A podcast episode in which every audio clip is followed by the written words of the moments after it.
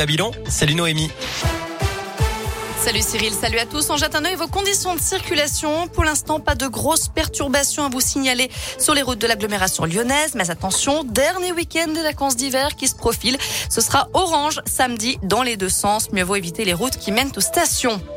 À la une, il s'était engagé à tenir informés les Français de l'évolution de la situation. Emmanuel Macron s'exprimera à 20h ce soir. Le chef de l'État fera le point sur la guerre en Ukraine après un nouveau conseil de défense organisé ce matin à l'Elysée, le troisième depuis le début de la crise. La situation qui se dégrade, l'offensive russe se poursuit. L'armée affirme aujourd'hui avoir pris le contrôle de la ville de Kherson dans le sud de l'Ukraine. Des affrontements ont également eu lieu à Kharkiv, la deuxième ville du pays où des troupes russes ont été parachutées. La Russie qui se dit prête à poursuivre les pourparlers dès ce soir avec les négociateurs ukrainiens. De son côté, l'ONU recense près de 836 000 réfugiés venus d'Ukraine.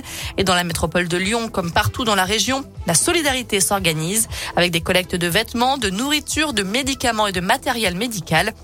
Deux camions de 26 tonnes devraient partir ce soir de Mions en direction de l'Ukraine.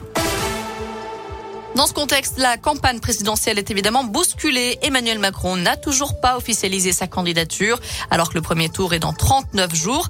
Attention, dernières heures pour s'inscrire en ligne sur les listes électorales. Vous avez jusqu'à vendredi pour le faire en mairie. Vendredi, ce sera aussi le coup près pour les candidats qui devront avoir réuni 500 parrainages d'élus pour se présenter. Ils sont 11 à l'avoir déjà fait. Marine Le Pen, Éric Zemmour et Nicolas Dupont-Aignan ont dépassé cette barre hier. Christiane Taubira, elle, jette l'éponge. Elle met fin à sa campagne et retire sa candidature faute de parrainage. Hier, elle n'en avait recueilli que 181. Pardon, une bonne nouvelle, la situation sanitaire continue de s'améliorer dans la région. Le nombre de patients Covid dans les hôpitaux du Rhône, de Bourgoin et de Vienne a baissé de 10% en une semaine. Aux hospices civils de Lyon, ils sont 327, dont 33 prises en charge en réanimation contre 40 la semaine dernière. Dans le reste de l'actu, Yvan Colonna tabassé par un détenu dans la prison d'Arles. Son pronostic vital est engagé. Il avait été condamné à la réclusion criminelle à perpétuité pour l'assassinat du préfet Erignac à Ajaccio en 1998. Un mot de sport, les athlètes russes et biélorusses pourront bien concourir lors des Jeux paralympiques qui débutent ce vendredi, mais uniquement sous bannière neutre. Du tennis avec l'Open 6e Sens Métropole de Lyon qui se poursuit. Pas de française sur les cours aujourd'hui. La dernière en liste, c'est Caroline Garcia qui jouera son quart de finale demain.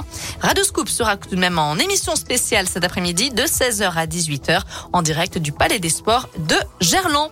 Voilà, vous savez tout pour l'essentiel de l'actu. On jette un œil à la météo pour cet après-midi. Bon, encore pas mal de grisailles, des nuages attendus un peu partout dans la région, mais les températures aussi entre 12 et 14 degrés. Demain matin, on se réveillera dans la grisaille également, mais l'après-midi, ce sera place aux éclaircies. Merci.